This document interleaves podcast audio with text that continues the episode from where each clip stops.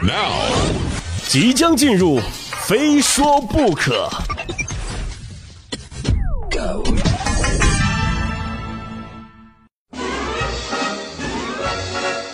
欢迎来到由没有冠名独家赞助播出的《非说不可》，我是鹏飞。本节目正在通过蜻蜓 FM 独家网络播出，欢迎您猛烈点击、频繁收听。喜欢这档节目，千万别忘了点击屏幕中的红心收藏、分享、加关注。说起最近这一周的头条新闻呢，莫过于小区开放的事儿了。就是咱们国家将逐步推广街区制，原则上呢不再建封闭住宅小区，已建成的住宅小区和单位大院呢将逐步打开，实现内部道路的公共化。这通知一出啊，一时间评论是漫天飞舞，支持者和反对派更是各执一词，相持不下呀。记得在二零零八年北京申奥那会儿啊，有首歌是这么唱的：“我家大门常打开，开放怀抱等你。”当时有人就说了，这句歌词展现的是中国人民对世界人民的开放姿态。哎，现如今呢，这小区的大门也将逐步打开了。其实这种姿态啊，看似要发展到人民群众内部了哈。今儿呢，我们就来聊聊小区开放之后的事儿。非说不可，还有一说。欢迎回到《非说不可》，我们今天说说即将开放的小区哈。开放小区呢，官方给出的理由无外乎这么两点：一，开放小区可以实现内部道路公共化，解决交通路网的布局问题；二，开放小区推广街区制呢，可以带来更多的公共空间，有助于增强社区的活力，还能促进土地的节约利用。其实呢，官方给出的理由呢，还少说了一点啊，就是以后收快递更加方便了。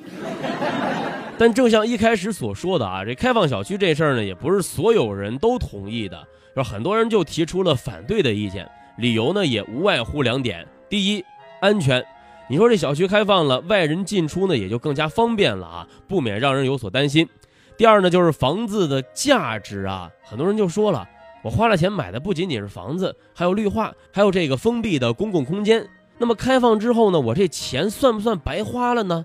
那么这公摊费能不能退还给我们呢？这两种观点呢是你来我往，互不相让。那开放小区呢，确实会对交通啊带来一定的便利。当然了，我们的生活呢也会更加的多姿多彩。怎么说呢？咱们不妨来捋一捋哈。首先，这围墙拆了之后啊，物业管理就会进入到两难的境地了。要么就是做了等于白做，要么就是得加大支出和投入。而相信不少物业公司啊，都会无奈的选择后者。也就是通过加大人力来解决围墙缺失带来的安全隐患。那么这时候呢，保安就会成为稀缺资源。对保安来说啊，月薪过万加提成，那可能就不再是个梦了。到时候啊，在各大城市的相亲市场上，您要说您是在某小区当保安的，哎，那估计得有一群老太太。急着把女儿嫁给你，说不准呢。一些高学历的人才呢，也会加入到保安的求职行列当中来。其次呢，小区开放了，哪些人最高兴呢？这莫过于小偷和人贩子了啊！我估摸着这帮人最近做梦他都能笑醒。但是魔高一尺，道高一丈啊！为了防止这伙人呢，刚刚我们说了，这保安这个职业会越来越吃香，同时呢，这做防盗门的生意啊，也会越来越好。打铁还需自身硬嘛，是不是？所以说，防盗门概念股将会一路飘红，路口锁匠李大爷将迎来事业的第二春。哎，在这儿得给大家提醒一下，买股票认准防盗门概念股。再者呢，就是这小区的停车位啊，肯定更不好找了。说不准呢，这物业公司啊还会新出一项服务，就是二十四小时帮着业主盯着自家的车位。对于很多喜欢清静的业主来说呢，最担心的一点呢，就是下面我们要说到的广场舞大妈了。从此以后啊，这大妈们就更不用跟您客气了。广场舞从此就可以抬头挺胸的走进各大别墅区里去了。中老年人的晚年生活啊，将从此迈入新的篇章。您要是说想找个安静的地方，那我估计啊，就只有去监狱里了。小区开放，内部道路实现公共化之后呢，其实我最想知道的就是以后这汽车导航它该怎么做。您好，某某地图提醒您，您可以在某某小区里的二号楼前左拐，经过四号楼，然后绕到九号楼南侧靠右直行两米之后向右拐弯，直行三米，经过三十八号楼直行出小区。你说这得毁掉多少程序员的脑细胞啊？当然这还不算完，您说要是在小区里面出个车祸什么的，该交警管呢，还是该物业管呢？还有啊，要是在小区里安几个红绿灯，您想想这幅画面啊，夜幕降临，悠悠的红黄绿三色在小区里面不断的转换，这想想都觉得刺激呀。最后呢，不用我说了，各位也该清楚了啊。甭管您住的是别墅还是花园，您用高价支付的居住环境，这贬值那是没跑了。这里呢，我还得再声明一点啊，以上内容纯属猜测啊，请大家以多年以后的实际结果为准。其实关于开放小区啊，很多人都有着自己的顾虑，而官方呢也在竭力的打消这种顾虑。比如有专家就说了，人家美国、英国这些发达国家呢，就是把小区开放了的。哎，我们这么做呢，叫做和国际接轨。其实说起“接轨”这个词儿啊，我就特想吐槽，这个词儿呢还有一个孪生兄弟，叫做国情。你说这兄弟俩吧，一点都不团结，还经常打架，还经常吵吵的啊。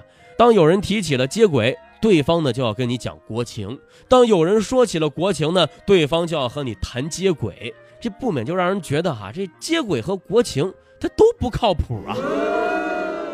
那么，既然说起接轨了，我们就来看看啊，到底要接的是什么轨？美国这是街区制的范例哈。小时候我们学英语，我记得有篇问路的课文啊，对话中频繁出现一个单词儿 block，什么第几个 block 左转右转之类的啊。其实这 block 就是街区，但是美国的街区呢，不仅仅是没有围墙，我们别光看人家没什么，还得看看人家有什么。美国的街区呢，有自己的福利院、图书馆，甚至还有自己的学校和博物馆。只要当地的居民们表决通过，上报市政，经过听证以后呢，就可以修建自己的公共福利产品了。也就是说啊，这街区居民本身的素质就决定了这个街区的建设水平、舒适程度以及治安状况等等等等。那么一些居民素质不是那么高的贫穷街区，就是贫民窟，人怎么办呢？我们其实可以通过一些好莱坞电影呢，就能够看到一些端倪哈。这些所谓贫穷的街区呢，也会有足够的社会力量来介入进去。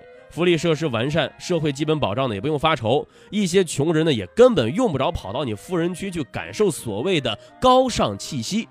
那么这就是我们要接的轨，您说咱能对接上吗？就是我觉得除了这个围墙好拆之外啊，其他的都不太好办，是不是？于是乎，接轨的小兄弟国情就出来了。此外呢，有不少人还说哈，开放小区我们其实不反对，但有个条件。什么时候天下无贼了，我们什么时候就开放小区。就是我不知道这番话说的是不是真的发自肺腑啊，但我觉得真的不现实啊。只要有贫富差距，哪怕这个贫富差距一丁点儿一丁点儿的存在啊，那就不可能天下无贼。所以呢，关于安全这个问题呢，我们或多或少都得考虑进去。那可能又有人问了，国外开放小区是怎么做的呢？很简单，充足的警力巡逻，这点我们到时候也会接上吗？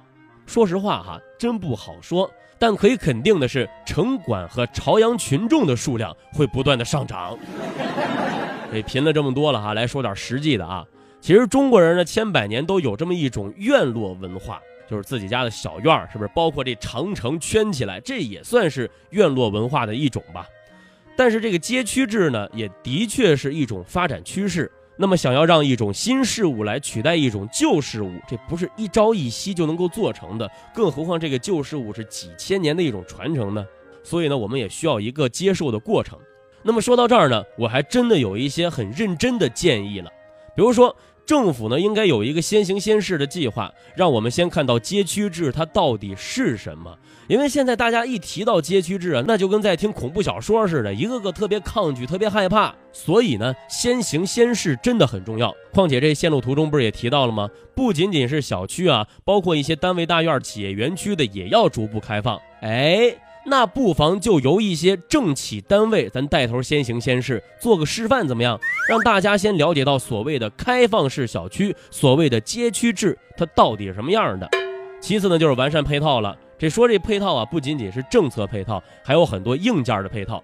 比如说这小区开放了，你说这小区里面的物权、成本维护、设施损坏了，需要更新了，这这这算谁的呢？是以前那样，所有业主平摊，或者动用公共维修基金，还是说有新的方法呢？你说，毕竟开放了嘛，很多事情就不那么好说了。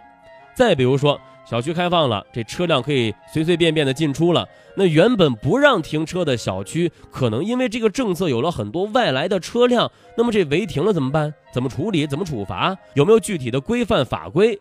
还有小区周边的超市、广场这些配套设施，将来到底怎么利用？是是个广场舞团队就能过来跳，还是说有一定的原则呢？怎么去衔接？这都要解决。最后我要说的，那就是逐步推广了。我一开始也提到了，人们是需要一个适应期的。其实呢，一些具有争议性的政策在推广的过程当中啊，很多人特别害怕，就是这政策一出，然后就全面开花，不给人们缓冲的过程。所以说啊。这些机关大楼、领导小区什么的，您得先做个表率吧。让我们先看看我们之前的顾虑到底会不会有，有了又会怎么改进？非说不可，下期再说。